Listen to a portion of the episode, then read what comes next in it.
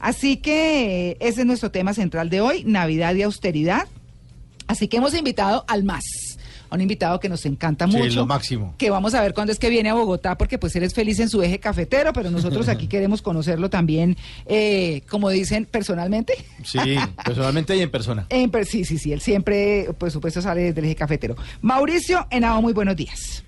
Eh, María Clara, qué generosa con tus palabras. Buenos días para ti, para Mauricio y para todos los compañeros en tu mesa de trabajo. Qué rico que ya estamos en Navidad y gracias por tu invitación. Claro que sí. Claro que sí. Pues Mauricio nos va a acompañar dos sábados, por supuesto, porque estamos hablando de estos temas. Es conferencista de algo que a mí me encanta, que es transformación interior. Bueno, porque uno tiene que pensar de para adentro, ¿no? bueno, Mauricio, ¿con qué arrancamos en esta Navidad de austeridad? Bueno, María Clara, me gustaría entonces eh, plantearle a los oyentes de En Blue Jeans que la Navidad es una época muy especial, muy poderosa y que nos hace unas invitaciones constantes precisamente a lo que tú dices, a transformarnos interiormente y estabas diciendo algo que yo creo que le sucede a tanta gente eh, en nuestro país, porque yo creo que es, es más de nuestro país el hecho de gastar lo que no deberíamos gastar. Cierto. Y es que se nos olvida que el 25 de diciembre la vida continúa, Dios mediante, que el primero de enero la vida continúa y que las facturas van a seguir llegando y que la nevera se tiene que seguir llenando mm. y que hay que ir a hacer filas a los bancos otra vez y que tenemos las cuentas pendientes. Y cuando eso pasa, Dios mío, yo qué fue lo que hice el 23 de diciembre, el 30 de diciembre, yo por qué me gasté este montón de recursos. Y decías tú, bueno, ¿y con quién me los estoy gastando y para qué me los estoy gastando? Mm, Entonces sí, habría que pensar inicialmente en cuál es el propósito que yo tengo en esta Navidad. Yo diría que no es malo ni, ni podríamos tampoco estigmatizar el hecho de hacer unos reconocimientos fraternos a ciertas personas con las que sentimos que, por supuesto, a través de un detalle material, estamos expresando nuestro cariño, pero mi invitación inicial es a que hagamos un poquito el ejercicio de saber dar, porque en el saber dar también hay un manejo muy consciente eh, de una Navidad austera, no carente, no, no es hacerle apología a la tacañería ni a la escasez, sino saber dar con conciencia y ser austero en la medida en que yo comprenda que la Navidad tiene un sentido profundo más allá de esos ires y venires y esos afanes que nos cogen a veces en este tiempo para gastar pues lo que no corresponde gastar. Mauricio, pero es cultural también esa gastadera de fin de año. Yo no entiendo por qué la gente va a los supermercados y es abastecerse como si el 31 de diciembre fuera a caer un meteorito el fin del mundo y la gente tiene que estar con un pavo relleno, con de todo, con cerdito, con salsa ciruela, una cantidad de comida que es chévere por la celebración, pero, pero es una cosa también que es cultural, ¿no? Estar gastando el fin de año.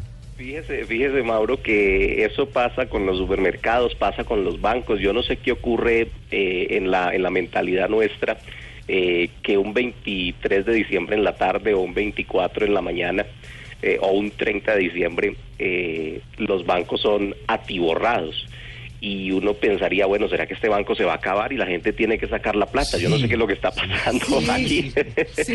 pero sí, yo creo que es, es mucho de, un tema cultural, pero ahí si se me permite podríamos mencionar eh, algo que en las culturas orientales se conoce como una fuerza predominante y entonces un inconsciente colectivo que está pensando de una determinada manera si uno está distraído, si uno está incauto y si uno no está bajo el control de sí mismo al 100%, eh, esa fuerza colectiva tiende a influir sobre uno. Mm. ¿Y cómo influye? Con el afán, con el miedo, con la ansiedad, eh, con el gasto. Es una fuerza del inconsciente colectivo precisamente y esos son los, los temas culturales que eh, a veces jalamos, jalamos de muy occidental también, ¿no? Es como sí, muy, por supuesto. O sea, es como lo hacen los gringos y de ahí para abajo todos nosotros. Mm. Así funciona. Entonces yo creo que si vamos a practicar una Navidad austera, no solamente es en el gasto de los recursos económicos innecesariamente, sino también eh, qué tan austeros vamos a ser, por ejemplo, con nuestro tanque emocional y con nuestro tanque de tranquilidad, porque María Clara también planteaba al principio de cuáles son esos regalos que no valen. Y yo creo que uno de los mayores regalos que uno tiene para darse a sí mismo es tiempo para uno pero para uno tener ese tiempo para uno tiene que ser austero respecto a los comportamientos externos. Entonces tengo que bajarle un poquito a la intensidad, por ejemplo, de irme a hacer la fila al banco un 23 de diciembre. Tengo que bajarle un poquito a la intensidad de que entonces ya mismo tengo que conseguir 50 gorros navideños, pero falta una hora para la novena y entonces me voy a enloquecer porque de dónde los voy a sacar. Pues hay que eliminar un poquito esos comportamientos. Si ya no alcancé, pues entonces miremos cómo vamos a disfrutar la Navidad, pero uno de los mayores regalos que si sabemos manejar eh, ese tiempo para nosotros no nos cuesta nada, pero tenemos que, que saber que eso pues empieza desde una comprensión de qué es tiempo personal verdaderamente. Claro, pues bueno, ese es nuestro tema central, de eso vamos a estar hablando. Eh, Mauricio nos va a estar acompañando a lo largo de esta hora, tocando desde diferentes puntos de vista Navidad y austeridad.